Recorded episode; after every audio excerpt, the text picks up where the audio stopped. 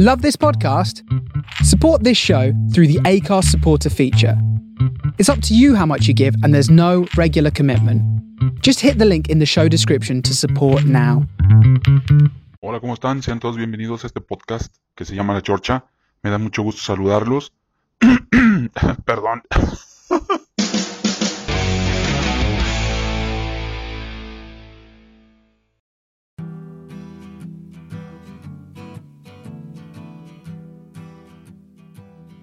Muy bien, pues ya estamos aquí con eh, el buen Esaú Figueroa, que es dibujante e ilustrador de cómics regiomontano, que pues de hecho desde que yo empecé, debo confesar que desde que empecé este eh, proyecto del podcast, pues ya lo traía ahí visoreado, pero pues por ciertas circunstancias no, pues no se había podido tenerlo aquí.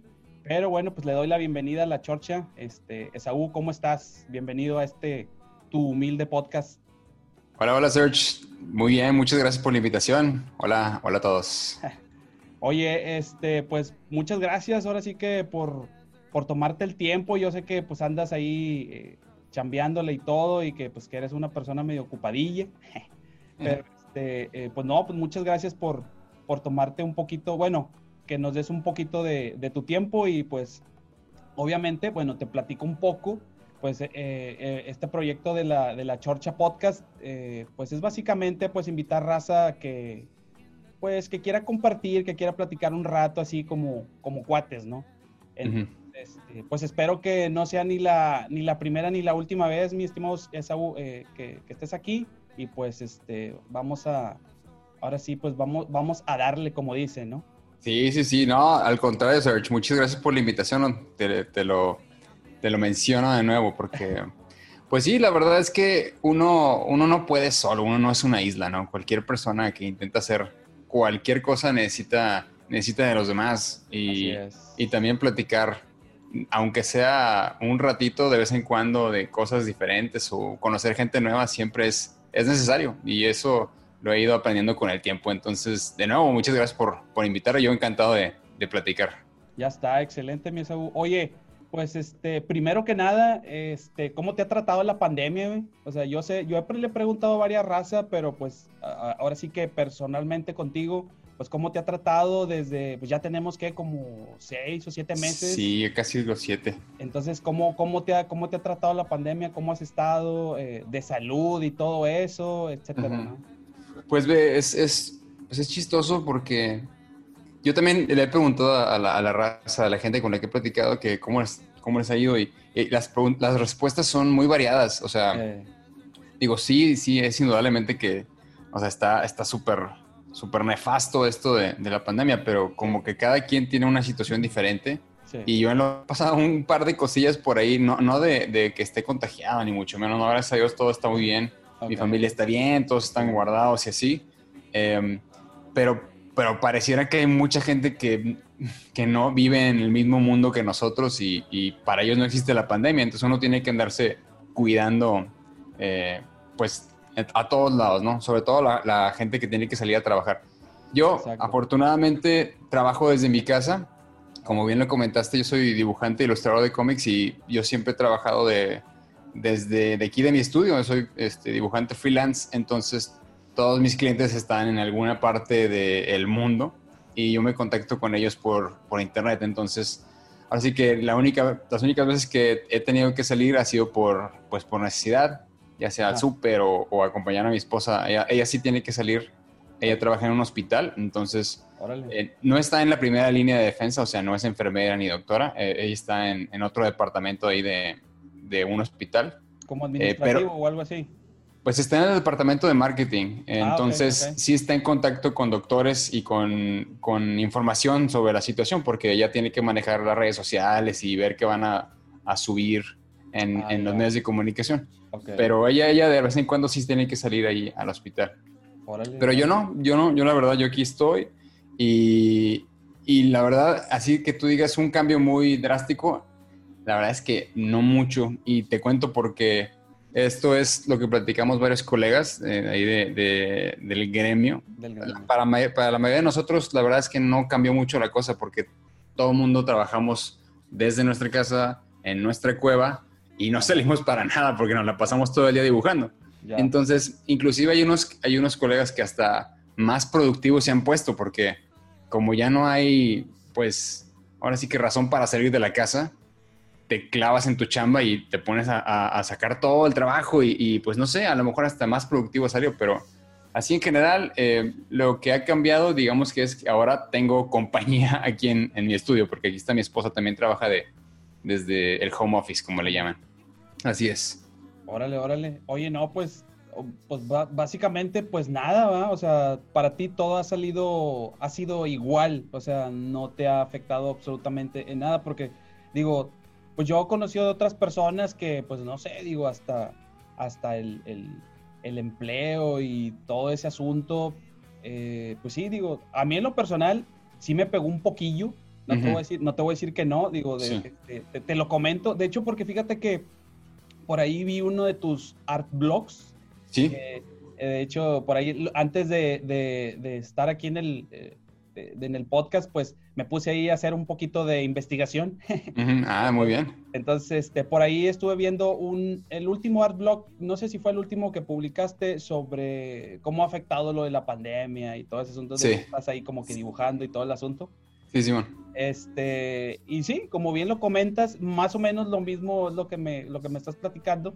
Y sí, y ha habido diferentes situaciones. O sea, por ejemplo, a mí te- en lo personal te lo, te lo comento, así te lo platico, pues sí me afectó un poco. De hecho, yo estaba empezando un negocio, pa- para, serte Ujú. honesto, Ujú. y este, iba a empezar con un negocillo porque pues siempre he sido me- eh, godinesco, eh, yo siempre tenía Sí. así como perfil godines, este, y no, resulta que pues iba a empezar, por, empecé como por ahí de enero, febrero, y pues se viene este rollo de la pandemia y haz de cuenta que me No, truncó sí, todo, ¿va? Claro, que sí imaginar. Entonces haz de cuenta que sí fue complicado, no te voy a decir que, o, o sea, porque muchos dicen, no, a mí no me afectó en el sentido a veces como que económico más bien, sí, Ujú. la pasé un poquillo difícil, Ujú. pero este, pues obviamente, de- este, le dimos con todo y pues gracias a Dios, pues aquí andamos, ¿verdad? andamos, este, Qué bueno.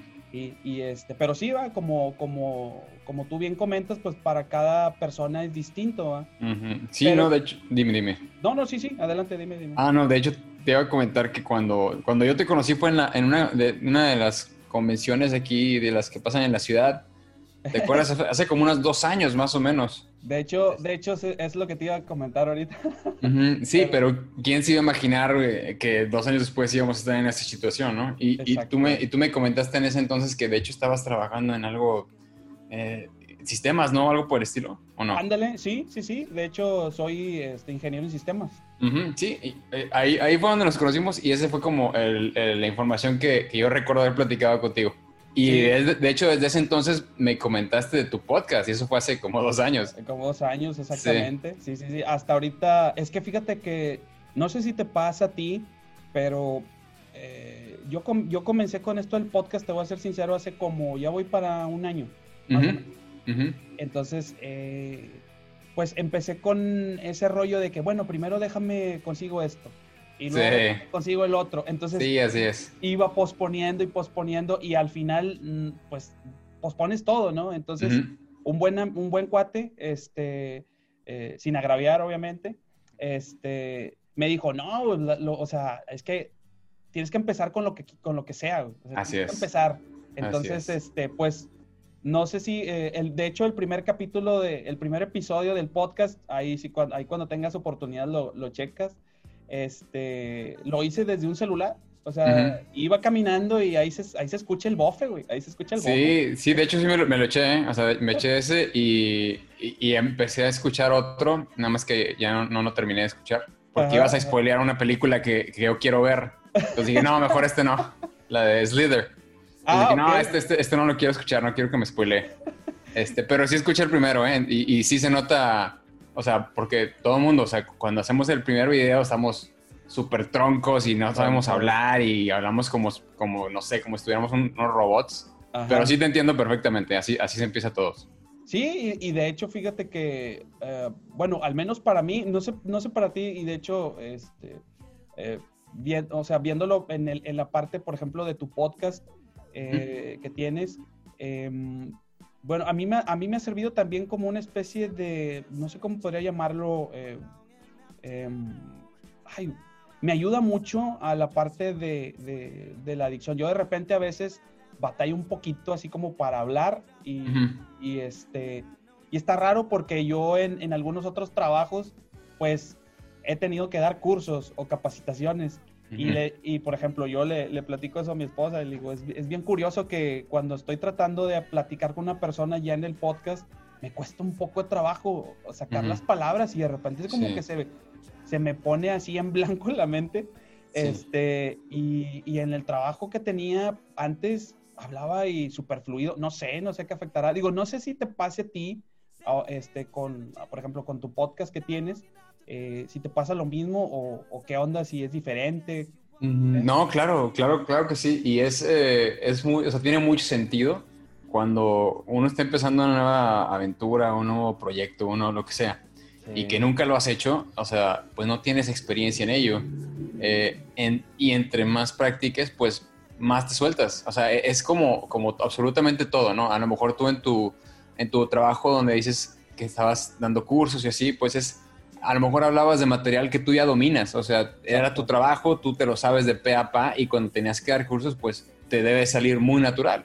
Pero a lo mejor esto que es nuevo para ti, como el estilo de tu podcast y así, pues es completamente normal y natural también que nos trabemos y que a veces no nos salgan las palabras y así pero poco a poco uno se va acostumbrando, ¿no? O sea, como yo, yo, si tú escuchas tu primero y escuchas tu último podcast, seguramente vas a notar una diferencia, pues, considerable, ¿no? Porque sí. vas practicando. Entonces, sí, o sea, yo también te entiendo y, y estoy súper de acuerdo contigo. Y de hecho es muy, ¿cómo decir? Es hasta terapéutico. Ándale, esa es la palabra el ir, que Ajá, exacto, ¿no? Porque, porque entre más practicas y te escuchas, digo, a mucha gente no le gusta escuchar su voz. Exacto. Uno se escucha raro, pero te escuchas y no es hasta que te escuchas que notas las muletillas que dices, las pausas que haces, de que, ay, ¿por qué dije eso? O ¿por qué me paré ahí? Y, ay, digo mucho este, o digo mucho... Um, y, y, hasta pena me da, ¿no? Pero pues ni modo, o sea, es... Te aguantas ese, ese, esa pena, ese hoyo en la panza y tratas de mejorar y así te vas, güey. Pues sí, pues es que no hay más, no hay otra más que, este, pues ahora sí que irle dando con el, con, en el camino, ¿no? Y, e ir, este, eh, ahora sí que modificando, uh -huh. eh, pues ahora sí que el estilo, porque pues obviamente cada quien, tú tienes tu estilo, yo tengo mi estilo, todos, cada, cada uno los tiene, ¿verdad? y hay un chorro de podcasts que cada quien tiene su estilo uh -huh. diferente. Sí, sí, sí. sí. Y yo, y oye, es, ah, pues, no, no, dime, dime. Es, no, no me iba a comentar que es, es el, el estilo o la, la manera de, de, de, editar o de hablar es como el, el, el la suma de, de, todas las cosas que tú vas aprendiendo, ¿no? Entonces, como que si uno intenta forzarlo, como sale, ¿no? La manera de, de hablar o la manera de... Digo, sí, estás tratando de siempre mejorarlo y, y tratar de hablar mejor de lo que sea, pero como que tu personalidad sale a relucir y eso es lo que hace especial tu, tu podcast o tu proyecto. Exacto, exacto. Oye, de hecho, precisamente... Eh, Sí, bueno, yo me acuerdo que cuando te conocí precisamente fue en, en, en, una combe, pero sí fue, fue hace dos años o fue hace como un año, ¿no? ¿Sí serían dos años? no me acuerdo. Dos porque la del año pasado no me invitaron. Ah, ok. Ah, o sea, okay. bueno, la del año pasado a lo mejor me estoy refiriendo a la de este año, la de marzo. La de marzo, sí. Porque esta, la de marzo fue, creo que fue virtual, ¿no? Me parece. Sí, por, por aquello de la pandemia, exactamente. Y fue un año antes cuando te conocí, o sea, en, en marzo del 2019. 18, 18 sí, ¿no? ¿no? porque estamos en el 2020. Sí, 19. Ya, ya está. 20, ¿no? Sí, sí, sí. A ver, entonces, ok. Es que no se me hace mucho tiempo. Lo que pasa es que... No, no. Lo, sí, lo que pasa es que precisamente en ese, en ese entonces, cuando yo andaba, eh, andaba este, precisamente colaborando con una página de internet, Uh -huh. en la que escribía pues reseñas de películas y cosas así de cómics y todo el, todo el show. Sí. Entonces se cuenta que tenían esa, digo, te cuento un poquito la historia de cómo fue que llegué ahí, ¿va? Porque A obviamente ver. siempre, siempre uh, había ido yo creo que como unas dos veces antes. Uh -huh. De hecho, fui una vez con mi cuñado y otra vez creo que fui solo. A la convención. A la convención, sí. Uh -huh. Y esa vez pues cuando yo estaba, yo estaba colaborando con esta, que es como una especie de revista así, este, pues sí se le puede llamar pues, manejaban que espectáculos y que deportes y etcétera, ¿no? Entonces, pues yo estaba en una, en un área ahí donde pues hablamos de, oye, pues que aviéntate una reseña de alguna película, de que de un cómic, co- cosas así de tecnología, etcétera, etcétera. Entonces les pregunté a los chavos que estaban a cargo de la página, oye, ¿ya han ido a la Combe? Y me dijeron, no, pues, pues no, o sea, literal, no, el- ellos iban más, por ejemplo, a eventos como, este, como Pal Norte, el Machaca, todo, ese, todo ese show, ¿no? Sí, más masivos conciertos. Exactamente, conciertos masivos. Entonces dije, oye, pues mira, pues estaría bien ir ahí. Ya después de todo el show que se, que tiene- creo que te tienes que registrar o una cosa de esas, pues ya fue cuando fui el primer día. Entonces, este, iba a ir el segundo día, pero ya tuve ahí una, eh, un compromiso. Entonces, este, ya no pude ir. Eh, y sí, ahí precisamente yo andaba buscando ideas porque no sé si recuerdes, traía ahí un proyecto también de, de querer hacer como una especie de cómic, pero no sabía cómo empezar, si empezar con, con el dibujo, con la ilustración y luego con el guion y todo eso. De hecho, estaba tratando, iba, me iba a meter a un curso de, de guionismo, pero también ya fue algo que dejé, por, que dejé pendiente, pero pues es algo que también me gusta mucho hacer y eso era, yo lo quería reflejar en el, en el pues en un, es en un cómic, ¿no? De hecho me bajé como un software y todo eso. Entonces, Ujú.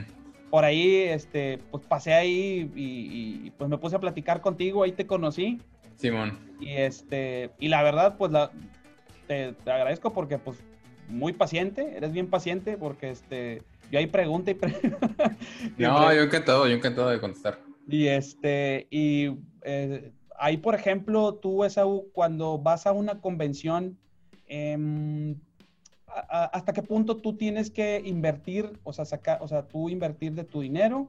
¿Y cuánto es eh, lo que pone, por ejemplo, eh, la empresa que organiza esta clase de eventos?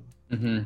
Pues mira, Serge, el- depende, depende de dónde vayas en la convención. O sea, si si- vamos a suponer, vamos a hablar de una convención que sea aquí local. Ajá, Eh, digo, hay, hay varios tamaños. Me refiero, a, la- está la, la que se realiza dos veces al año ahí en Cintermex ajá, y otras pequeñas que se realizaban en, en otros lugares así más esporádicos.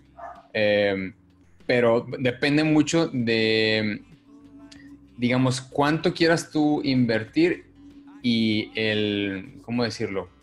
Bueno, sí, la experiencia que tengas tú ya de, de haber ido a convenciones o así. Me refiero, si eres un artista que ya tiene tiempo trabajando y ya ha tenido, digamos, presencia en esas convenciones, eh, tú puedes, digamos, ¿cómo explicar? Generalmente cuando invitan a los artistas eh, es porque ya tienen conocimiento de que los artistas van a jalar gente, ¿sí? Eh, Artistas nacionales o internacionales. ajá. Y, y a esos artistas generalmente les, les dan la mesa, ¿no? Son las mesas, las mesas padres, las mesas que tienen la- los banners así gigantes y, y que anuncian, sobre todo porque conocen que tienen un, seguidores y que, y que saben que van a jalar a gente, ¿no? Entonces, generalmente a, a esos artistas les patrocinan la mesa. Ah, ya. Pero de los demás artistas, los demás que están allí en el Artist Alley, que pueden ser que estén iniciando o a lo mejor que todavía no tienen eh, una, no sé, un cuerpo de trabajo muy amplio o a lo mejor no han tenido la oportunidad de ser publicados, ellos tienen la, la opción de aplicar a la mesa, ¿sí? En este Ok. caso llenan su solicitud y creo que ya les, les dan la autorización y a- ellos sí tienen que invertir en la mesa, ¿no? Entonces, eh, depende de la situación en la que estés. Eh, yo, eh, afortunadamente, yo he tenido la oportunidad de estar eh, como invitado dos veces y en ese entonces nada más me- me- lo que yo he tenido que invertir es en mi material. Ok. Eh, pero eso es en la local. Ahora, si hablamos de una convención eh, en, otro, en otro lado, digamos, en, en la Ciudad de México, Ujú. ahí sí ya eh, también aplica lo mismo. O sea, si eres eh, invitado, un artista invitado porque ya tienes renombre o ya tienes eh, eh, mucho tiempo yendo a esas, a esas convenciones, también puede ser que te den, que te patrocinen la mesa. Pero si, Ah. si vas de fuera, tienes que invertir en tu traslado y tienes que invertir también en tu material, en el hotel. O sea, ya se, ya se vuelve una inversión. se, se incrementa más el Fuerte. gasto. Sí, claro, y tú tienes ahí que decidir si te conviene o no, eh, dependiendo del material que vayas a, a sacar o si sabes que vas a sacar la lana, porque si, si vives en Ciudad de México, pues está, está todo a dar, pero si Ujú. no, pues sí, sí pega. Ah, ok, ok. Sí, porque, de- por ejemplo, ahí en esa vez que me tocó ir, pues había gente también hasta de otros estados, me, parece, ¿va? Entonces, Sí, es- entonces, sí, sí, sí, sí, dime. No, sí es lo que te comentaba, o sea, por ejemplo, eh, contactan artistas de, de otros estados, inclusive hasta internacionales, que son los, los, bueno, y estamos hablando de los artistas de cómic. eh, Nivel, nivel, ya grandes ligas, por así sí, sí, decirlo. sí, cla- exacto, sí, exacto. ah, artistas que puede ser que vivan aquí en la ciudad, porque digo, en la ciudad hay muchísimo talento eh, internacional, o sea, trabajan para las compañías grandes, pero viven aquí en la ciudad de Monterrey. Ok, tenemos coloristas, tenemos dibujantes, tenemos entintadores, tenemos, o sea, de todo. Eh, y aunque viven aquí en la ciudad, trabajan para las empresas grandes. Pero también hay otros que viven en otras ciudades de, de- de México eh, y también los mandan llamar, o sea, los invitan y vienen de Guadalajara, de la Ciudad de México, de este, Ciudad Juárez, de, de varios lados, ¿no? allá. Y los invitados fuertes, que son eh, de vez en cuando, invitan a, a gente que viene de fuera de Estados Unidos o inclusive hasta de Europa. Órale. Entonces, pues todo, todo depende de, de la- la- el nivel ¿no? del, del invitado que vayas a traer, que tú sabes que va a jalar gente o no. Ok, ok, ok. Oye, ¿y, y tú cuántas, a cuántas combes has ido? Bueno, así en general, tú, Esaú, ¿cuántas este, combes o conques? La conque es, la, es la de Querétaro, me parece, ¿no? Sí, sí, eh, sí. Y- con que, ujú. La conque. Y en, eh, y en Ciudad de México es la... ay, Híjole, esa no me acuerdo cuál es, pero... hay, hay, hay dos grandes, una es la, la mole y la otra es la... Ay, se me fue. pues, bueno. Pero en, en general, ¿a cuántas has ido? Más o menos, este, supongo que ya son varias, ¿no? Sí, son varias, no, no son tantas como me gustaría. Eh, yo empecé a ir a convenciones en el 2015, más o menos. Este, perdón, em, y en total yo creo que ha ido unas como, no sé, quizás unas cinco o seis, o sea, no han sido tantas, la verdad. Eh, Pero, pues sí, es que como si nunca has ido, sí sabes, o sea, sí, sí tienes muchas dudas y muchas cosas que, que no, no experimentas hasta que vas y, y muy probablemente no saques la inversión que estás haciendo Ya. pero la aprendes y a la siguiente le aplicas a otra cosa nueva y aparte conoces muchos contactos, Exacto. haces eh, nuevas, eh, sabes, public relations y de ahí salen las, las chambas o, o futuros proyectos. Entonces, sí, entonces ahí como que tienes tú que ver si, si te conviene no ir a las convenciones eh, y a veces ni siquiera es porque tú no quieras ir, o más, más bien, a veces no es porque tú no puedas ir, sino tú eh, aplicas pero a lo mejor no quedas. Así me ha pasado también a mí con un par de convenciones que te piden, mandan, lanzan la convocatoria, pero al final de cuentas pues no quedaste por alguna razón. Y pues bueno, ni modo, a, a seguirle chambeando y, y esperar que la siguiente sí se pueda. Órale, órale. Oye, y por ejemplo, hay una que se eh, que se pone, bueno, ahorita no por la cuestión de la pandemia, pero Sí. una que, que se pone en el Mercado Juárez. ¿Tú has ido a esa? Eh, no, creo que esa no he ido. He, he ido a una, o sea, así chiquitas. Sí, chiquita. Sí, porque es chica, Ajá. o sea, de hecho no Sí, es claro. Yo, me, me tocó ir a unas que en el sindicato de, ay, ¿cómo se llaman? Sindicato de electricistas o algo ahí, o sea, por ahí por, por, la, por el centro. Ajá, ajá. A, a veces se arman unas convenciones así pequeñas en ese sindicato que no recuerdo de, de qué era el, el- el sindicato ahí que, que tiene el edificio, pero sí me tocó ir un par ahí de convenciones pequeñas. Eh, otras pequeñas que también se han realizado es, bueno, pequeñas en comparación, eh, en el centro de, de eventos Convex, no sé si, Convex. si lo ubicas. Sí, sí, sí. Ahí se han realizado un par de, de convenciones también, me ha tocado ir ahí a una u otra. Ah, ok. Y también en el pabellón M, eh, ahí se ha realizado también un par.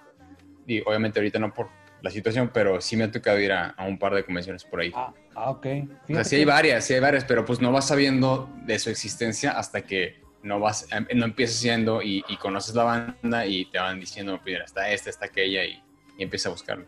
Ok, hay algunas entonces que, que, que tú no sabes, o sea, tú las ignoras, pero a lo mejor te, te contactan y te invitan, o es también por, por este, por conocidos, ¿no? Supongo. Mira, la, la- la escena de, de cómic, tanto nacional como internacional, o sea, el, el- el círculo no es muy grande. Ok. Entonces, eh, la mayoría de la gente, a, a menos que estés eh, iniciando, así que seas totalmente eh, principiante, ajá, amateur y que estés viendo qué onda, Ujú. Eh, y hasta eso ya seguramente ya has de haber buscado en, en- en internet, en foros y así. Ajá, La mayoría de la gente conoce cuáles son las convenciones que hay y cu- cuándo se realizan. Entonces, como que tú vas echando ojo, porque la verdad es que hay que, hay que buscarle también dónde, dónde están las oportunidades. Ujú. Pero sí, las, en su mayoría como que son conocidas por, por la escena, o sea, por, por los artistas o por, por la, la comunidad artística. Ajá. Eh, y pues, más o menos ya sabe cuándo se realizan y cuándo vienen y cuándo son las convocatorias, y etcétera, etcétera. Entonces, no es como que un, un gran secreto, a menos que sea una nueva convención, un nuevo evento. Que sí ha pasado, hace, hace un par de años también, como que empezaron a hacer ahí nuevas, nuevas venues, en, en, por ejemplo, en ese que te comenté de Pabellón M. Ujú. eh, y pues la verdad yo, yo, yo fui y no me fue tan mal, pero sí era un evento totalmente nuevo. Ah, ok, ok. Ok, no, pues está bien. O sea, realmente, pues no, entonces como dices tú, no, no es... Yo pensaba que era más grande el gremio Ujú. o el círculo de, de gente que, que trabaja en, en este show del cómic. No, fíjate, eh, eh, son, son cosas que uno va, ahora sí que va aprendiendo, que va conociendo, que desconoce, y ya aprendimos, ahora sí que vamos aprendiendo cosas nuevas. Claro. De, de hecho, no sé si es te, te ha tocado platicar con alguien que esté en la industria de la cerveza artesanal. Más Eh, o menos, más o menos. Porque, porque cuando te toca platicar con alguien, eh, de hecho ahí te puedo, te puedo contactar con un amigo mío este, que está bien metido en eso. Y Ajá. estaría interesante si platicas con él, porque él, él- él está en los dos mundos. Ajá, está ajá. en el mundo de la cerveza artesanal y en el mundo de los cómics. Son muy parecidos, es- es- para allá va mi comentario. Ah, Porque son, o sea, entre todos se conocen y todo el mundo sabe quién está produciendo qué y, to- y, y saben cuáles son los eventos que hay y ahí están todos y todos son camaradas y así. Entonces es muy similar con los cómics. Ah, eh, en ese sentido, de que tú sabes cuál es la convención, tú sabes cuáles son los eventos que hay, sabes quién está haciendo qué, aunque he de decirte que ahora está habiendo una, de unos años para acá, una nueva oleada, eh, y yo, me da mucho gusto que haya una nueva oleada de, de sangre fresca, este, nuevos chicos y chicas que, que están entrando a esta escena. Y, y ya los, los que estamos, ya estamos chavorrucos, es- digamos que ya estamos más para allá que acá, entonces, no, no, a mí la verdad me da mucho gusto ver que hay nueva, nueva- una nueva generación de, de artistas que ya están haciendo sus, sus pininos y hacen unas cosas bien padres. Entonces, pues ni modo, hay que renovarse o morir y también ver qué se puede aprender de, de todos los artistas. Órale, no, pues fíjate que yo sigo la esta parte de, de- del cómic, te voy a ser honesto, pues no, o sea, me gusta, mas no soy coleccionista ni nada de eso. Alguna vez también quise dibujar, hacer ahí mis pininos, pero francamente, pues luego lo me di cuenta que, que no soy tan bueno, tan buen dibujante. Ujú. Entonces, este, sí, a veces uno tiene muchas ideas para hacer muchas cosas, pero pues obviamente tú te vas dando cuenta conforme va pasando el tiempo para qué sí la puedes armar y para qué no. ¿ah? Ujú. Entonces, ahorita que platiqué, que me comentabas, Esaú, de este de que empezaste a, a ir a los a las convenciones en el 2015, me dijiste más o menos. Sí, más o menos, sí. Oye, entonces, ¿cuánto tienes o cuánto, sí, cuánto tiempo tienes de que ya te dedicaste de lleno a este show de- del cómic ya, por ejemplo, eh, trabajar por tu cuenta con alguna firma o con alguna empresa? Porque por ahí estuve leyendo que tú trabajabas antes en una empresa, creo que era este jefe de arte o jefe de diseña- diseñador de arte, algo así tengo entendido, ¿no? Sí, sí, sí. Yo, yo antes de trabajar en ilustración o en dibujante, yo era... eh, yo empecé como diseñador gráfico en una agencia de publicidad. Eh, digo, ah, ya hace un, un par de décadas. Y sí, o sea, empecé, de hecho ni siquiera estudié diseño gráfico, yo estudié mercadotecnia Ya. eh, y terminé haciendo diseño gráfico, ahí le aprendes en, en, la- en- en el trabajo, ¿no? O sea, de que, bueno, sí. aquí está y te pones a trabajar y le vas aprendiendo los programas y, y le mueves, ¿no? Ah, Y ya después, pues fui, digamos que avanzando un poco hasta que quedé como eh, director de arte senior, se le conocía. Ya. Ya tenía como un equipo de personas y ahí hacíamos diseño y arte para campañas publicitarias, etcétera. Ajá. Pero después que me di cuenta que el- eso no era lo mío, me todo pasó. De hecho, no sé si recuerdas que en el 2009 uno, hubo una, una crisis sí medio gacha Sí, eh, a nivel mundial. Y, y yo en ese entonces yo me había salido de mi trabajo de la agencia para hacer una agencia con unos amigos. Que me pus- nos pusimos de acuerdo para hacer una agencia entre nosotros y pues darle, darle, dar así con todo y ser millonarios, ¿no? Ajá. Pero fue justo en el año donde fue la crisis mundial, entonces obvia- no, no- obviamente no, no, hubo, no hubo éxito y tuvimos que cerrar. Pero fue en ese entonces un amigo de, de la escuela, o sea, bueno, un amigo de hecho de mi hermano de la escuela, me Ajá. contactó así completamente random, azaroso, y me preguntó, porque ellos, él se acordaba que yo dibujaba, porque pues cuando estás en la escuela pues eres el típico que dibuja. Sí. Entonces me contactó y me dijo, oye, es que estoy escribiendo una historia, soy eh, director de, de comerciales y así, pero quiero hacer cine y se me ocurrió hacer un cómic y me acuerdo que tú dibujabas y pues quería ver si lo quieres dibujar. Y entonces yo me puse a pensar qué es lo que iba a hacer después y tomé la oportunidad, le dije, ah, bueno, pues, pues va, a ver, vamos a platicar. Y a partir de ahí empecé con un proyecto de él, de cómic, Ajá. eh, y la, la verdad es que fue como una, ¿cómo decirlo? Un rayo de luz que vino porque yo no sabía qué iba a hacer después de ahí, porque cerré la, la agencia. Y al volver, a- yo había dejado de dibujar hace muchos años, o sea, yo dibujaba de vez en cuando. Cuando entré a, a la agencia de publicidad dejé de dibujar, la verdad. Bueno, ya no como, como cuando estaba en la secundaria o en la prepa. Ya. Eh, y de hecho yo me metí a estudiar mercadotecnia porque quería darle por el lado de la publicidad Ujú. pero no tanto por la creatividad, lo digo, sí está padre, pero era más por el lado de que, de que yo sabía que publicidad se necesitaban hacer storyboards, ¿no? Que, que implica hacer dibujos. Ya. Y dije, pues a lo mejor por ahí puedo dibujar algo, porque no creía yo, la verdad, no creía que uno se podía de- dedicar a dibujar y vivir de eso. Entonces, por eso me fui más por el lado de la mercadotecnia. Ok. Pero bueno, en resumidas cuentas, el empezar a, a- a trabajar en este cómic de, de este camarada me hizo, me hizo replantearme todo y decidí ahí, ¿sabes qué? Yo tengo que buscar a ver cómo le hago para dedicarme a esto porque esto es lo mío. O sea, eso fue lo que me encendió la llama de, ¿sabes qué? La dibujada es lo mío. Entonces me fui a, a- bueno, estuve buscando a ver dónde puedo eh, fomentar más, dónde puedo estudiar más de dibujo y dónde puedo yo, eh, pues sí, buscar para dedicarme a esto. Y di con una escuela que está en Estados Unidos que se llama The Joe Kubert School, que es una escuela especializada en cómics. Yo no, no sabía que existía y de hecho pensé que era broma la, la- la escuela porque pues jamás había oído nada al respecto, pero resultó ser de verdad y afortunadamente después de, de hacer trámites y mandar portafolio y así me aceptaron y me fui a estudiar tres años allá a Estados Unidos en esa escuela de, de Joe Kubert School. Ah, ok. Entonces, después de tres años yo regresé, porque era, era presencial, y regresé, pues me gradué en el 2014. Yo ya estaba en mis, mis 30, o sea, yo entré de 28, 29 años allá, o sea, pero era, es, es una onda de, tú, tú decides qué es lo que vas a hacer con tu vida, y yo no quería estar haciendo publicidad o en un trabajo de 9 a 6 de la tarde todos los días. Ok. Me iba a sentir yo miserable, digo, no, no disrespect a todos los que les gusta ser godines, eh, está genial, si eso es lo, lo tuyo, excelente, kudos, pero yo no me hallaba ahí, o sea, no, no, no me veía yo haciendo eso. Ajá. Y afortunadamente ya salimos a, a- estudiar. Y en el 2014 fue cuando terminé de estudiar. Yo me quería quedar allá, pero no se dio por circunstancias de la vida. Entonces me regresé aquí a Monterrey. Y a Ajá. partir de ahí, digamos que empecé a ser eh, freelance. Entonces llevo dedicándome a esto desde el 2014, o sea, unos seis, perdón, ocho, no, seis años. Seis años. Ajá. Y antes de eso, pues en el 2009, el, el cómic este independiente que te dije que, que empecé a hacer. Órale. ¿Qué es? ¿Cómo se llama el cómic? El cómic era, bueno, eh, de hecho eh, se llamaba Sevenfold, Ajá. es como siete, de hecho hay una banda que se llama Sevenfold, sí. sí. Pesada, Ajá. eh, y este cómic se llama así nada más Sevenfold y era como de, de fantasía apo- post-apocalíptica y vampiros, hombres lobo, estaba chido.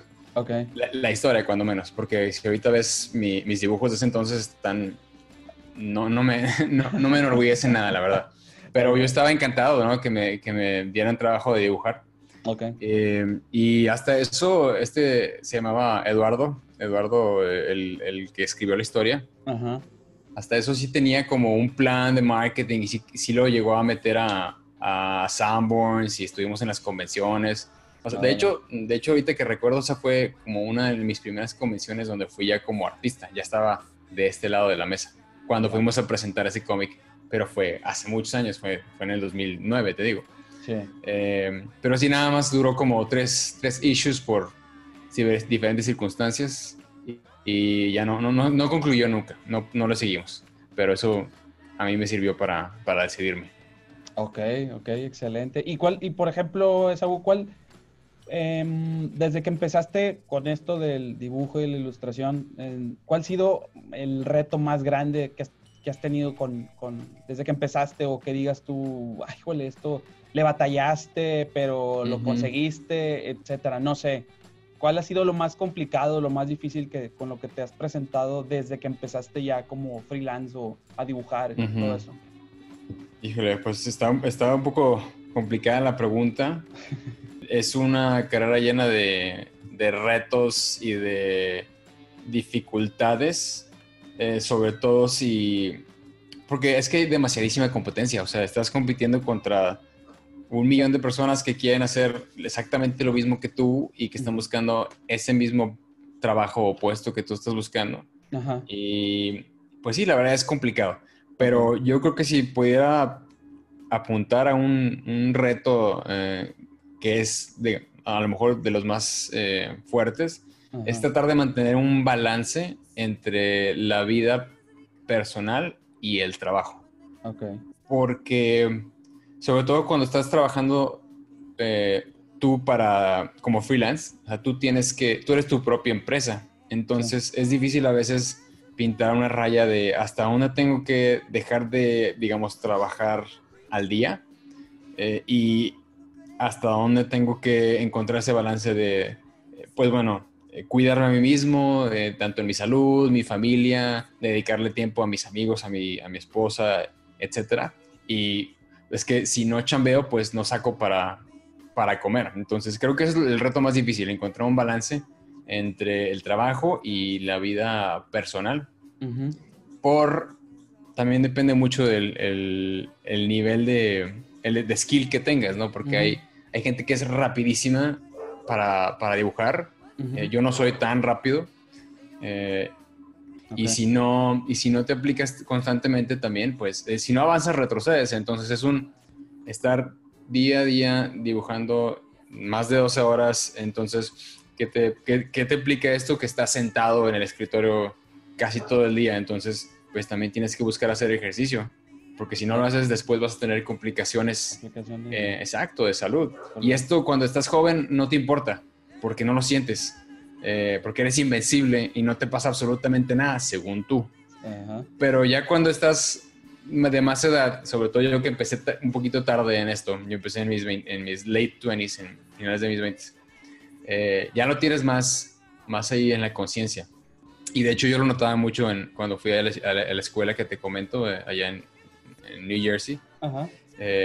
porque me tocaba, en, en, nuestro salón era de 10 personas y de esas 10 personas éramos tres que estábamos en los en los en los veintitantos y, el resto eran eran morritos que acaban de salir de la prepa porque pues tienen su sueño ¿no? de, de, que ay pues yo quiero yo quiero dibujar cómics o quiero dibujar y quiero dedicarme a esto no entonces era, eran diferentes mentalidades o sea los que ya estábamos más grandes pues ya sabíamos que íbamos a eso íbamos a aprender a, a saber cómo dedicarnos a esto y los más jóvenes pues realmente iban a otra cosa. Iban a, sí, a aprender a dibujar, pero pues invertían su tiempo en otras cosas, ¿no? Y eso no lo sabes hasta que tienes más edad. Entonces, pues ahí está. O sea, ese es uno de, las, de los retos yo creo que más, más grandes que me ha tocado. Uh -huh. eh, además de aprender a administrarse, aprender... Es que se necesitan muchos skills, o sea, muchas habilidades que tienes que... Eres como un hombre eh, orquesta, ¿no? O sea, tú eres el administrador, yeah. tú eres el contador, tú eres el que consigue los clientes, además de que tú eres el que eh, organizas todo y, y, tienes que conseguir este, constantemente el trabajo, ¿no? Entonces es, es un reto muy grande, pero yo creo que todo se, se compensa cuando estás en ese escritorio y estás dibujando y, y te acuerdas de tu, de, de tu yo pequeño y le dices, mira, estamos dibujando y nos pagan por eso, ¿no? Eh. Creo que ese es, el, ese es el, el, la gratificación. Órale, órale. Precisamente es lo que te iba a preguntar, pues es, es como eh, que algo que tenías ya mentalizado, pero que habías dejado y que ahora ya, ya lo estás haciendo, ¿no?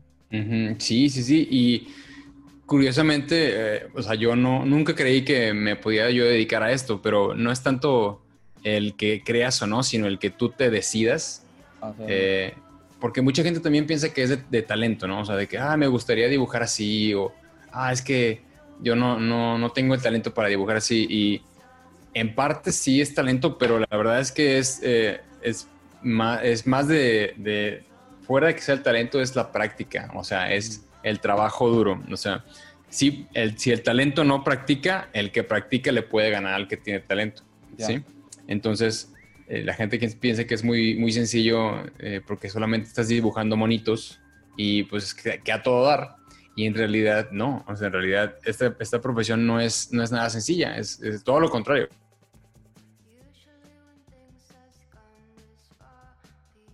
Ok, ok. Sí, es más o menos como eh, por ahí hay un, em, un motivador, ya sabes que ahorita hay muchos motivadores este, eh, que se llama Yokoi Kenji, y no sé si lo conozcas o más o menos lo, hayas eh, escuchado. Eh, dice sobre la disciplina, tarde o temprano, vencerá la inteligencia. O sea, mm. refiriéndose a que puedes ser, puedes ser muy bueno, pero si no le metes tiempo o, sigues este, practicando, trabajando, preparándote, pues por más bueno que seas, pues no vas a ser, o sea, no vas a llegar, no a una excelencia, pero no vas a ser tan bueno como la persona que sí se, eh, que aunque a lo mejor no es tan buena, pero está duro y dale todos los días practicando, este, etcétera, como por ahí mencionaste en uno de tus, en el blog, que, tú te levantas en la mañana temprano y te pones a, mm. dibujar este, los, los gestos o algo así este, digo, más o menos, eh, así, a lo que tú me dices es más o menos como yo lo interpreto, ¿no? De que, como lo, como lo, diste, eh, lo dice este señor, o sea, la disciplina tarde o temprano vencerá la inteligencia, refiriéndose a que, pues, podrá ser muy bueno, pero si no le metes este, práctica, pues, adiós, ¿no? Sí, sí, sí. No, este, digo, no, no conozco este, este motivador que me mencionas, pero lo voy a buscar. Sí, se llama Yokoi Kenji Díaz. Es, es peruano, es como. Ah, no, es Colombo japonés, así, así se, hace llamar, porque su, ah, mamá es, su, mamá es, de Colombia y su papá es japonés. Y eh, pues él vivió en, Japón y luego vivió en, Colombia por las dos familias. Y él mm. ahora se dedica a dar este, pláticas como especie de motivación y todo eso. Y saca mucho su vida personal. Y, y porque él le, él le dice, le pregunta a su papá que cómo es, cómo es que los japoneses son tan buenos en lo que hacen, ¿no? O sea, ¿por qué? O sea, son mentes brillantes y él dice, o sea, él se imaginaba de niño, te platico así rápido, que él pensaba, en una de sus pláticas decía que él pensaba que todos los japoneses, este, llegaban a la escuela y, estaban ahí con su herramienta en el escritorio y hacían este, cosas de tecnología y todo eso, ¿no? Y, el papá le dice que no, le dice, no, es que se, practica y todos los días se hace lo mismo y se hace lo mismo hasta que lo, hasta que lo, lo perfeccionas, ¿no? Y, así, ¿no? Entonces, esa, esa frase a mí se me quedó muy grabada y pues trato de así como que más o menos llevarla a cabo. De repente se me olvida, pero eh, sí, o sea, ahorita con lo que me estás platicando, pues sí tiene cierto sentido, ¿no? Sí, sí, sí, sí, este, y no, y no, no hablemos de Japón porque aquí nos quedamos horas, a mí me encanta todo lo que tenga que ver con la cultura japonesa, sí, sí, sí. a lo mejor este, otro podcast, yo creo que otro sí, podcast. Sí, no, yo, yo, encantado, eh, encantado, a mí me encanta la cultura japonesa, pero sí, eh, eh, sin lugar a dudas, el, el, trabajo y la disciplina y, y la paciencia, o sea, son muchas muchas eh, virtudes o, aspectos que se necesitan, porque a ti te puede gustar dibujar y, está bien si lo haces como hobby, o sea, no, tiene absolutamente nada la anatomía perfecta o saber dibujar perspectiva increíble, no, si a ti te gusta dibujar por hobby, genial, y tú hazlo y igual y también te, interesa mejorar, pero para dedicarte a dibujar, a veces te tienes que sentar a dibujar y no tienes ganas de dibujar, la verdad. O sea, y tienes que terminar el trabajo porque ya te contrataron. Eso es parte también de otro de los retos, o sea, que a veces uno no, no está en la mejor de las disposiciones, pero como eres profesional tienes que encontrar la manera de hacerlo. Y la manera de hacerlo es cuando tienes disciplina, o sea, cuando ya tienes hábitos de trabajo formados. Y esto es cómo se forman con la práctica, ¿no? Entonces, eh, hay un libro muy, muy bueno que me, así que cliché, me cambió la vida. Se llama, eh, bueno, de hecho son dos que te quiero recomendar, si alguna vez los tienes, eh, los, tienen ahí en audiolibro también. Uno, de ellos se llama The Power of Habit o El Poder del Hábito. que habla precisamente de esto, de cómo nosotros podemos crear nuestros hábitos y nuestros hábitos van a a hacer que nuestra personalidad se vaya formando, ¿no? O sea, tú decides qué es lo que quieres hacer y, tú tienes el poder de cambiar. Ese es uno. Y el otro eh, se llama The War of Art o la guerra del arte, que habla precisamente de esto, ¿no? De que uno no, o sea, en el ámbito creativo, ya seas escritor, dibujante, eh, pintor o lo que tú quieras, si quieres eh, dedicarte a esto, tienes que sentarte a dibujar. Que lo más difícil de escribir no es escribir, sino sentarse a escribir, ¿no? Y lo mismo implica para dibujar. Y cuando te llegue, la inspiración no existe. Bueno, sí existe, pero la inspiración llega todos los días a las 8 de la mañana cuando ya te pones a jalar, ¿no? No te, no te puedes esperar a que te llegue la inspiración, no. La inspiración llega todos los días a las 8 de la mañana. Y es parte de esto, ¿no? De que tienes que tener una ética de trabajo y pues la gente no, a lo mejor no, no lo ve así. Ah, ok, ok. Sí, no te vas a quedar esperando ahí como que, ah, este, me voy a sentar en el sillón cómodamente. Sí, sí, a sí. Tener una idea, a ver si se me ocurre. Exacto, exacto. Digo, y, y, sí puede llegar a pasar, ¿no? De que estés en algún lugar y ves algo que se te hace bien chido y te inspira y puedes poner, eh, sacas tu sketchbook y te pones a dibujar. Ah, Pero los clientes no se van a esperar hasta que tú tengas inspiración. Entonces, estarla desarrollando. exactamente, ¿no? Y por eso tienes que estar eh, todos los días duro y dale. Órale, oye, y una, eh, en este caso, por ejemplo, ahorita que decías que hay chavos, o bueno, cuando estabas en, la escuela, había chavitos este, más jóvenes que tú y toda, la, toda la onda, pero ahora, por ejemplo, y, mencionabas también el aspecto de que hay raza que es más rápida, eh, y a lo mejor pues tú no tanto, pero por ejemplo, ¿qué tanto em, te ha ayudado la tecnología?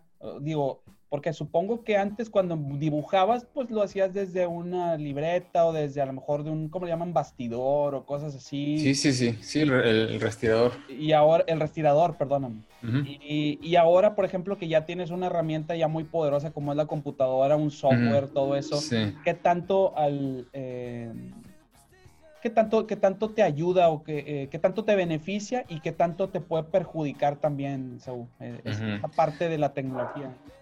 Pues Serge, yo creo que depende de, el, artista o, depende de la persona, porque yo en, lo personal, yo me he inclinado por trabajar digitalmente desde que, casi casi desde que conozco que hay opciones digitales.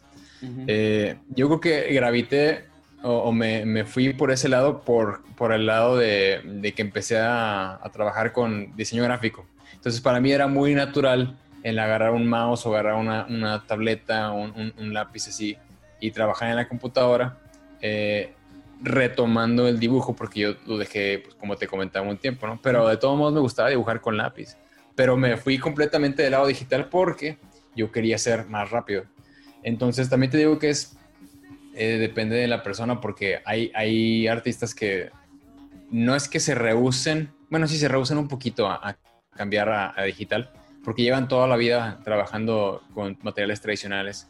Pero eso también tiene sus pros y sus contras. Pros porque siempre que hagas un dibujo original o una obra original, esa siempre la puedes vender y por muy, por muy buen dinero. Sí, porque nada más hay uno, nada más existe uno, es el original. Eh, y a lo mejor puede tardarse un poquito más, pero le puedes sacar. Y eso es lo que hacen muchos artistas de cómic. Hacen su trabajo, las páginas, eh, hacer lápiz o en tintas, en, en papel, así como como siempre se ha hecho, y luego pueden vender esas páginas y le sacan una buena lana. Pero ahorita ya la mayoría de las cosas, como el mundo avanza muy rápido, la mayoría de los artistas ya trabaja digitalmente y no hay un original, pero pues trabajas, no sé, el doble de rápido. Y, y yo me he tratado de enfocar en ese aspecto precisamente por eso, para sacar las cosas más rápidamente, aunque no haya original.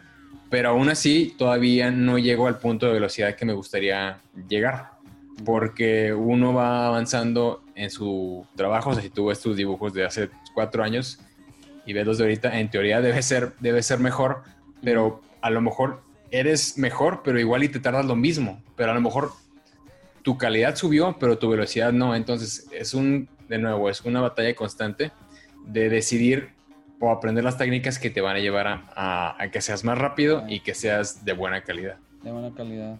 Así es.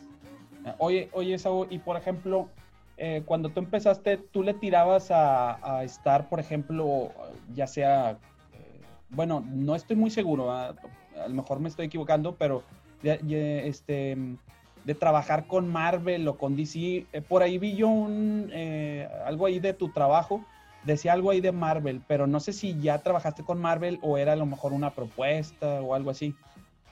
Sí, bueno, no sé, eh, no estoy seguro exactamente qué fue lo que haya puesto. Eh, todavía no me ha, no se me ha hecho trabajar con Marvel ni con DC. Eh, es, es uno las... que dice All, All New X-Men. Dice Marvel Sample Pages, algo así. Ah, ok, ok. Bueno, esa en, en particular, esa fue un, un, o sea, un sample de, de páginas Ajá. que nos dieron el... Cuando se realizó la conque, yo he ido una vez como, como artista y otra vez nada más para visitar. Ok. Y, y, la primera vez se avisó que iba a venir gente de Marvel y que iban a, iban a revisar portafolio. Ah, ya. Entonces, para tú poder... Search, ¿estás ahí? Ah, sí, sí, sí. Es que ah. de repente se perdió la conexión, ya no supe lo que me estabas diciendo, pero... No, sí, fueron como cuatro segundos de... de como que me sacó de la llamada, pero... Ok, ok. Aquí okay. estamos. Ya, ¿Todo bien? No. Sí, sí, todo bien. Nada más okay, que okay. así como que ya hubo un silencio y dije, ah, caray, ya está pasando algo. sí, sí, se cortó, pero ya regresamos. Bueno, eh, te, te, decía, entonces, eh, esa vez pues no quedé, pero hice las páginas y Ajá. el siguiente año eh, volvieron a mandar el mismo guion y las volví a hacer. Mentira, no es cierto, no era, no era en esa convención, era en la Comic Con. O sea, era el mismo guion el siguiente Ajá. año, pero Ajá. bueno, en diferente, en diferente convención. Okay. Entonces, fue de, fue, pues ya, ya las había hecho, entonces nada más las rehice, eh, pero ahora de manera digital, uh -huh. porque en la Conque las pedían tradicional. Y como te comentaba, yo, yo trabajo digital y me tardé más haciéndolas tradicional, Ajá. pero esta vez yo tenía la opción y las hice digitalmente. Entonces, digital. eso fue eh, para una revisión de portafolio, digamos. Pero todavía no, no me ha tocado trabajar con, con Marvel ODC, pero claro que me encantaría. Okay. Eh, es como, es, es, es, como que la, como que el, el, el ahora sí que la, la, cima, ¿no? El top para muchos, ¿no? Que, que, trabajan en esto, ¿no? Claro, digo, para mucha gente de, de mi edad y, y, colegas míos, es sí, claro que es como el, el sueño de todos, porque crecimos con, con, todas esas propiedades, ¿no? Con las caricaturas de, de, los X-Men, con los cómics de Superman, eh, Batman, todo, todos esos superhéroes que, que vivimos en nuestra infancia. Entonces, Ajá. el trabajar en una empresa como Marvel Odyssey es como un sueño. O sea, dibujar esos personajes y que te paguen por hacerlo. Pues es lo que todo el mundo queremos. Pero poco a poco uno va eh, viendo que no es tan sencillo porque pues todo el mundo quiere trabajar con esos personajes y la competencia pues, está muy, muy, está muy, muy cañona. Muy férrea, muy claro que sí. feroz. Y cuando tengas chance o te dan la oportunidad, el chiste es que no la... Lo difícil no es tanto llegar, sino mantenerse. Sino mantenerse, exactamente. Sí es, ¿no? Y, y todavía no me ha tocado, no, no he tenido oportunidad de, de trabajar con, con estas empresas, pero sí he, he, podido trabajar con otras empresas eh, independientes o en este caso eh, proyectos de, de escritores o, o, no, no tanto editoriales, sino gente que tiene, tiene un proyecto de cómic y quiere sacarlo. Uh -huh. eh, lo más cercano de trabajar con una editorial, bueno, se llama como Dinamita, Dynamite Comics. Ah, ok, Dynamite. Okay. No sé si conozcas una, una heroína que se llama, bueno, no es heroína, es como antihéroe, que se llama Vampirella. Ah, uh, sí, sí, sí, me ¿Te suena? suena? Sí, sí. Bueno, eh, eh, ellos, ellos son los que publican esos cómics. Eh, publican Vampirella, publican también eh, otros, otros como propiedades más como The, The Shadow, la, que la sombra, el, el, ¿cómo se llama este? El, el avispón verde, el como avispón que son son eh, personajes o de, de, clasificación así como de tipo clase B, por así decirlo, okay. como pulp, como pulp, pulp. historias pulp. Uh -huh. eh, esos son los personajes que ellos manejan, ¿no? Y a mí me tocó trabajar en un título que se llama Betty Page. Betty Page era una artista burlesque de los, no sé, 50 más o menos, ¿verdad? Yo no la conocía eh, hasta que trabajé en ese, en ese proyecto. De, trabajar eh, con cinco números se me tocó, me tocó hacer. Y, y, ya después ya no, ya no, ya no continuó ese proyecto. Es la, la, única compañía con la que me ha tocado trabajar de Estados Unidos. Oye, y, y sí, obviamente, pues eh, todos tenemos nuestros, nuestros preferidos, pero si te dijeran o si te dieran escoger en cuál de los dos, ya sea Marvel o DC, en dónde te gustaría, o dirías, me vale, o sea, con cualquiera de los dos, con, con quien entre. Mira, así, así de bote pronto, la que, la que entre, o sea, el trabajo es lo, lo, que, lo que uno busca, ¿no? De que si el, que me ofreciera yo, con todo gusto entraría. Ajá. Eh, pero es que en ambas tengo títulos que me encantaría dibujar, ¿no? Eh, entonces, yo creo que más por... A lo mejor me gustaría primero dibujar eh, personajes de, Marvel, más que nada por... Pues no sé, como que me siento un poquito más identificado con esos personajes. Ya. Pero no, es que sabes qué, te estoy diciendo mentiras. También tengo personajes de DC que me gustaría dibujar. O sea, me encantaría dibujar Batman Beyond, el cómic. A mí me encanta ese personaje eh, de, de, los de Batman, es mi favorito, Batman Beyond. Ajá. Eh, la caricatura me, me, o sea, me, me, encanta, ¿no? Ok. Pero también de Marvel me encantaría dibujar, eh, no sé, Wolverine, me gustaría dibujar algo de los X-Men, o sea, hay, hay, muchos personajes que me encantaría trabajar, pero la neta, el, el que me diera. Pero, pero, de nuevo, o sea, uno va cambiando y va como abriéndose a más posibilidades. Es lo que de hecho comentó en uno de mis, de mis podcasts, uno, uno, de los episodios. Eh, Café y Boceto se llama, por cierto. Ándale, sí, sí, sí. qué, bueno que, qué eh, bueno que lo mencionas porque... Sí, sí, sí. Eh, por, si, por si lo quieren ahí checar. Exactamente. El, asunto de este podcast es que a mí me hubiera gustado que cuando yo era joven alguien me hubiera podido comentar su historia o que me hubiera podido decir de que mira, yo le hice así, tú le puedes hacer así si quieres, ¿no? Y ese es el medio del asunto del podcast. Entrevistar a artistas que ya se dedican a dibujar mm, y les pregunto sobre su historia y ellos cuentan cómo lo hicieron para dedicarse a dibujar, ¿no? Entonces, en, en este, eh, en este episodio que estaba entrevistando yo a mi amigo Ariel Medel, que es un súper artistazo de cómics, indie, eh, él creo que solamente ha trabajado en un título de Marvel, pero él, él, es muy, muy bueno. Y entre los dos estábamos platicando que muchos sí queremos trabajar en esas empresas, pero no por eso debemos de desdeñar o debemos hacer a un lado los proyectos indie, porque ahí es donde tú vas a, afilarte, vas a, sacar el, colmillo y te vas a hacer eh, bueno. Y cuando estés preparado, ya llegará tu oportunidad de trabajar en las grandes. Sí, pues es que sí, este, pues hay que estarse, como, como lo estábamos platicando, ¿no? Tienes que estar afinando detalles y estar con la, ahora sí con la disciplina, pues para llegar ahí a esos no, no nada más llegar, sino también pues estarte manteniendo, que pues supongo, bueno, y como lo dices tú, digo, no supongo, lo dices tú, pues sí, sí está muy cañón ahí la, competencia, ¿no? Es... que sí está bien cañón mi search. Tienes que estar constantemente afilando la espada, como estamos comentando. Y si llega, si te dan una oportunidad y no das el kilo, ya, fuera. No, pues ya nunca te van a volver a hablar. O sea, ¿por qué? Porque hay un millón de personas que también quieren una oportunidad de esas. Entonces, pues tienes que estar bien al tiro. Eh, y eso, la verdad, es, intimidante y también puede llegar a dar eh, miedo, o sea, porque uno está trabajando con una, una, ilusión y un objetivo y que llegues y no lo hagas, si es una lección de humildad que tienes que tragar, hay una, un, trago muy amargo, ¿no? Pero pues de todo se tiene que aprender, entonces hay que continuamente estar así afilando la espada, como decimos, para cuando llegue la oportunidad, pues dar el kilo. El colmillo, ¿no? El colmillo. Colmillazo, sí, sí, sí.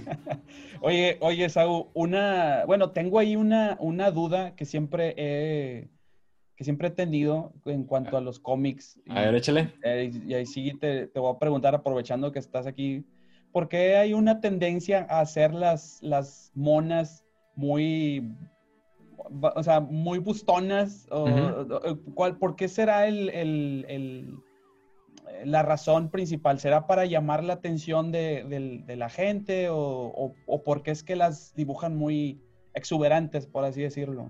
Ya, pues bueno, la respuesta más sencilla es porque el sexo vende, obviamente, pero no sé si te refieras a, a las monas de no sé, a lo mejor de las animaciones. Es que necesita ser un poquito más específico porque, digo, hay, hay de ese tipo de, de, de dibujos hay en todos lados, o sea, en, en, Ah, bueno, por ejemplo, en sí, o sea, me refiero a que, em, por ejemplo, en Marvel o en DC, que, que a la heroína, por ejemplo, llámese una Wonder Woman o no sé, X, la, la ponen muy- con mucha, muchas boobies Gusto. ujú. y, y- y media mamada y, y así. ¿no? Entonces, este, de hecho, a mí me causó un poquito de ruido cuando salió, te lo comento así, este, salió esta chica, no recuerdo el nombre, que actúa como la Wonder Woman, como la Mujer Maravilla, este, y pues de hecho decía, pues es que no le, o sea, como que no, como que le falta, o sea, como que le falta eh, un poco de relleno o algo, porque pues obviamente tú ves el, el cómic, ves a la, a la mona, Ah, ¿te refieres a la película, a la actriz? a la actriz, sí, sí, sí. ah, la que- Gal Gadot.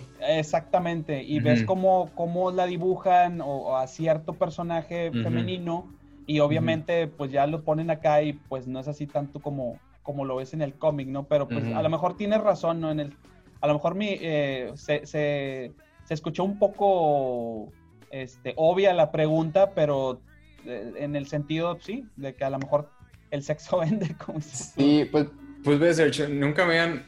¿Estás ahí? ¿Sí me escuchas? Sí, sí, te escucho, te Ah, escucho. ok. Eh, nunca me habían hecho esa pregunta, pero ahora que me la haces, y bueno, pues voy a, voy a darte mis, mis dos centavos. Ajá. Yo creo que viene, eh, viene del hecho de que la industria de los cómics es una industria que ha estado dominada por el, por el sexo masculino desde, yo creo que siempre, o sea, hasta, paréntesis, hasta estas épocas, ¿no? Ajá. Eh, si nos remontamos a los, a los 90, porque antes, inclusive en, lo- en los 80, pues sí, también se veía, se veía eh, eh, pues la silueta femenina y sí la, digamos que sí llegaron a explotarla, pero fue en los 90 cuando realmente siento yo que hubo un, un boom de ese tipo de estilizaciones. Y sobre todo con la compañía, si conoces la compañía Image, Image Comics. Eh, no, fíjate, no tengo. Ok, el- te, te explico rapidillo. eh, las, las grandes son Marvel y DC, ¿no? Que siempre han estado desde, desde que inició, digamos, el- los cómics como, como medio gráfico. Y en los noventas, eh, varios artistas de Marvel se juntaron para hacer una compañía que se llama Image Comics. Ujú. Esta compañía agarró los mejores artistas, te digo, de, de Marvel, eh, no sé si de, de DC también, eran como cinco o seis, y cada quien hizo un título, cada quien sacó un, un cómic de cada, de, por, de- por cada quien, digamos, y, y hazte cuenta que rompió todos los, los récords de ventas habidos y por haber, porque hacían todo lo que Marvel y DC no hacían. Hablamos de violencia, hablamos de material de, eh, pues sí, como gráfico, Ajá. y, y de- dentro de, eso, de esas estilizaciones estaban las, las monas, pues sí, con los grandes bustos y los eh, eh, trajes diminutos, etcétera. Entonces, eh, ya después cada quien hizo sus proyectos y regresaron a las compañías respectivas, pero eh, yo creo que eso tuvo un, un gran impacto, eh, en, por lo menos en el cómic americano. Y te digo también el otro aspecto de que ha sido casi casi dominada por, por lo del sexo masculino desde hace un rato. Eh, fun fact, o más bien algo dato curioso, es que como ahora en las nuevas generaciones no crecieron con ese tipo de cómics y están moviéndose o están dándole por más bien por el lado de la animación, Ujú. ya los jóvenes o, o los, los chicos de ahora ya no ven la hipersexualización de la mujer como algo tan, tan común, sino al contrario, ¿no? Ahora ya es mal visto. Eh, y de hecho hay como un blog o una, una página donde toman las imágenes de los cómics, o sea, las heroínas de los cómics que están eh, súper sexualizadas, con las poses eh, también así, que súper sexualizadas, y las redibujan Ujú. de manera que, que sea como una figura más, una silueta más normal, más natural. Eh, y se nota pues mucho la diferencia, ¿no? Inclusive en las, en las originales de los cómics, las poses son eh, ultra exageradas para, Ajá. Para, que, para que se noten en los ángulos donde se pueda mostrar más, ¿no? y, y la versión redibujada pues ya es mucho más tranquila, ¿no? Entonces eso me dice que ya, ya en esta generación ya no es, no es tanto lo que se está buscando. Ok, ok. Fíjate que no tenía yo, este, sí, a lo mejor sí tenía idea del hecho de como, como lo platicamos o como lo decías, que pues que el sexo vende, ¿no? Pero pues sí, la, ahora sí que la historia, pues sí, a lo que me comentas, pues está interesante y realmente no, no, yo no tenía idea. Y, y pues ahora sí como, como lo vengo diciendo, pues se aprende Claro. algo, algo nuevo cada vez. Sí, sí, sí, sí, por eso a mí también me gusta mucho platicar con gente nueva y, y aprendes cada cosa y, luego lo aplicas en, en tu rubro o en tu ramo y así es como salen las, las innovaciones. Las innovaciones. Oye, Así no, es. pues, pues muy bien, mi estimado Saúl, pues este, ya casi este, estamos por despedirnos. Entonces, nada más quería eh, pues preguntarte cuáles, cuáles son tus, ahora sí que, dónde te pueden contactar la gente o dónde pueden ver tu trabajo, en qué redes sociales andas y todo ese show.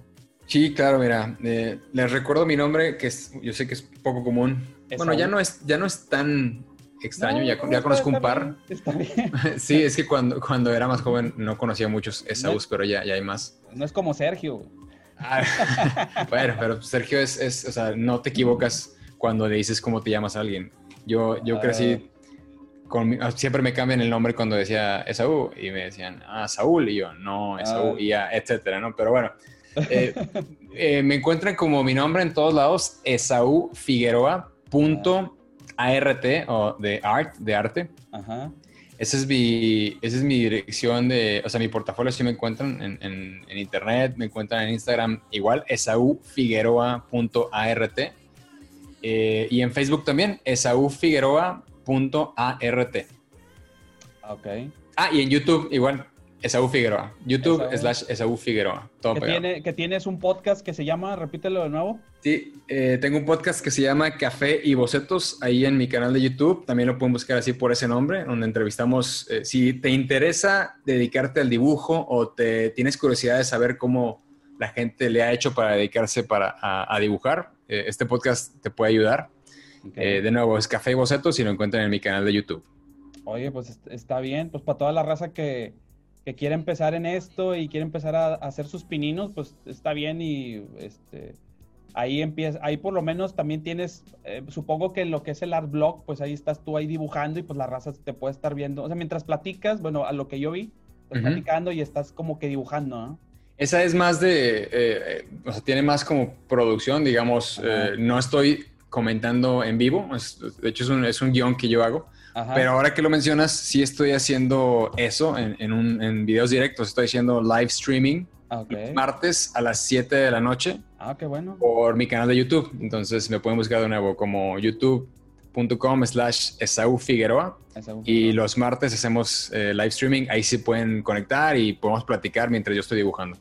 Órale, pues, mi Saúl. Y no, pues, este, de, de nuevo, pues aquí te, eh, te hago la invitación para ver si en otro episodio te das la vuelta, volvemos a platicar, porque, este, pues sí, este, este tipo de temas es bastante chido de platicar y pues es de horas y horas, Sí, da, para mucho. da para mucho y este, Sí. pero sí, estaría con ganas que a ver si en un, en un próximo episodio que tengas chance, pues te vuelvas Ujú. a dar la vuelta y platicamos un poquito también de eso de la, de la cultura japonesa y hacemos... De ahí- Japón. Exactamente, y hacemos pues eh, algunos otros temas que tengan que ver con lo que tú haces o de otras cosas, ¿verdad? Pero pues Sí, sí, estaría, sí. sí estaría chido que, que- que te dieras de nuevo la vuelta cuando, cuando tengas oportunidad.